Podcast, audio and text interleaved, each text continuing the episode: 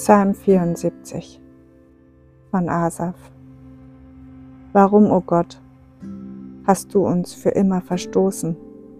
Warum trifft uns dein glühender Zorn? Wir sind doch deine Herde, und du bist unser Hirte, der uns auf seine Weide führt. Denk an deine Gemeinde, die du dir vor langer Zeit als Eigentum erworben hast, die du erlöst und zu dem Volk gemacht hast, das dir allein gehört. Denk an den Berg Zion, auf dem du Wohnung nahmst. Mach dich schnellen Schrittes auf zu den Trümmern, die schon seit ewigen Zeiten dort liegen. Alles im Heiligtum haben unsere Feinde verwüstet. Laut brüllen die Feinde dort, wo du deinem Volk begegnet bist. Überall haben sie ihre Feldzeichen errichtet.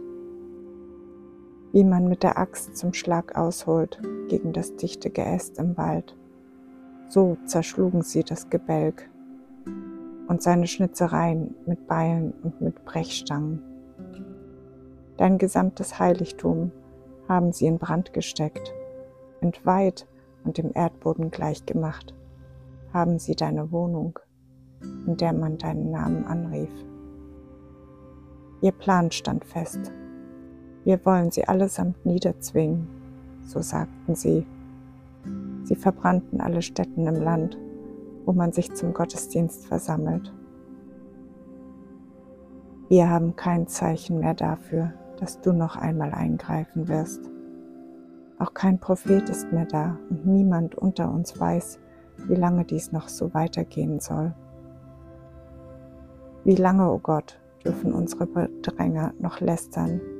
Wie lange dürfen die Feinde deinen Namen immer wieder verhöhnen?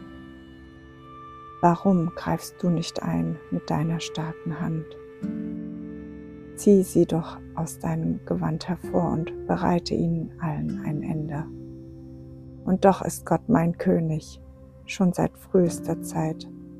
Er vollbringt rettende Taten überall auf der Erde.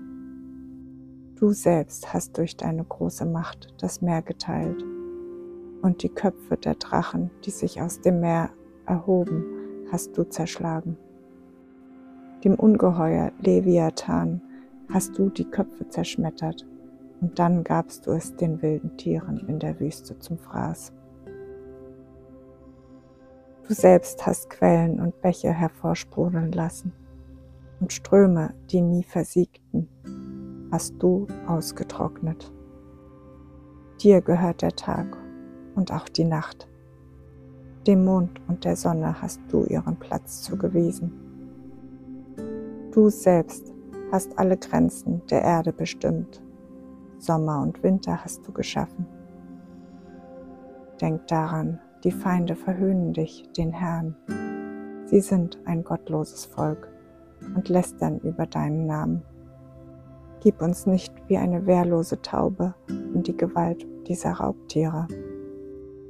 Das Leben deines unterdrückten Volkes steht auf dem Spiel. Vergiss es nicht für immer.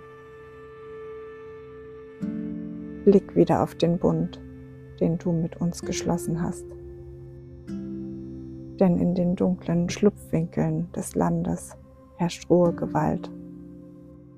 Setz dich dafür ein, dass die Unterdrückten nicht beschämt davonschleichen müssen. Lass die Armen und Gebeugten wieder deinen Namen preisen. Erhebe dich, Gott, und kämpfe für dein Anliegen.